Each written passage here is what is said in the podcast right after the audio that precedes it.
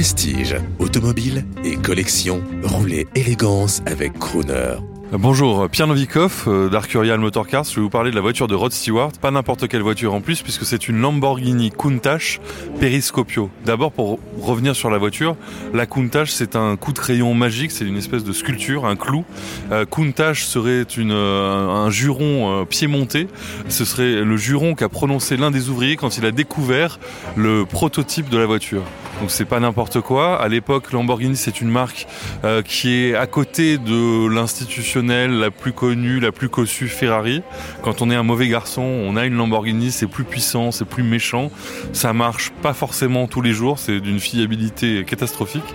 Mais cette Lamborghini Periscopio, c'est la voiture qu'il faut avoir quand on est euh, un peu, euh, un peu un mauvais garçon. Hein. Vraiment, on peut, on peut le dire comme ça. C'est le cas de Rod Stewart qui est entre le rocker et le crooner. Est-ce que vous pouvez nous décrire la voiture pour ceux qui ne la regardent pas en ce moment? Oui, il faut imaginer euh, une voiture très pointue, comme une espèce de sculpture, comme un monolithe, euh, extrêmement basse. D'ailleurs, les personnes de plus d'un mètre 85 ne peuvent pas rentrer à l'intérieur. C'est pour dire, le design a été vraiment poussé jusqu'au bout. Et elle s'appelle la Countach Periscope, tout simplement parce qu'il fallait une forme de périscope et un jeu de miroir pour avoir un rétroviseur arrière.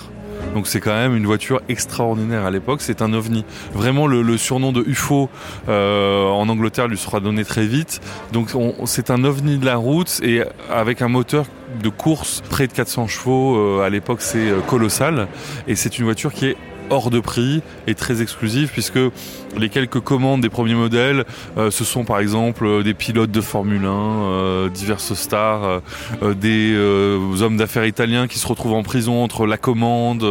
bon, c'est vraiment c'est Lamborghini. Et cette voiture donc rouge, intérieur tabac, Rod Stewart la commande intérieur tabac. Elle va partir donc il va apparemment à l'usine. J'ai pas trouvé de photo de lui à l'usine. Il va commander la voiture et elle lui sera livrée en Australie puisqu'à l'époque il réside en Australie. On a des photos de cette voiture, donc cette espèce de, voiture qui sert euh, un peu de, de, bar, il faut bien le dire, dans une soirée euh, qui a l'air assez arrosée en Australie, euh, avec Rod Stewart en chemise à fleurs. donc on est en 73, 74. Ça a l'air assez sympa comme événement. Et puis il va vivre avec cette voiture, c'est-à-dire que donc Rod Stewart va utiliser la voiture en Australie. Il déménage ensuite aux États-Unis.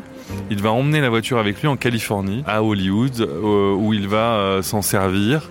Et comme il affectionne la voiture, il s'en sert assez peu, il a envie de profiter du soleil, il va tout simplement demander, comme ça pouvait se faire à l'époque, de découper le toit. Alors aujourd'hui, les collectionneurs, quand on leur dit ça, ils, euh, hurlent, ils disent vraiment, mais, mais quel sauvage ce Rod Stewart.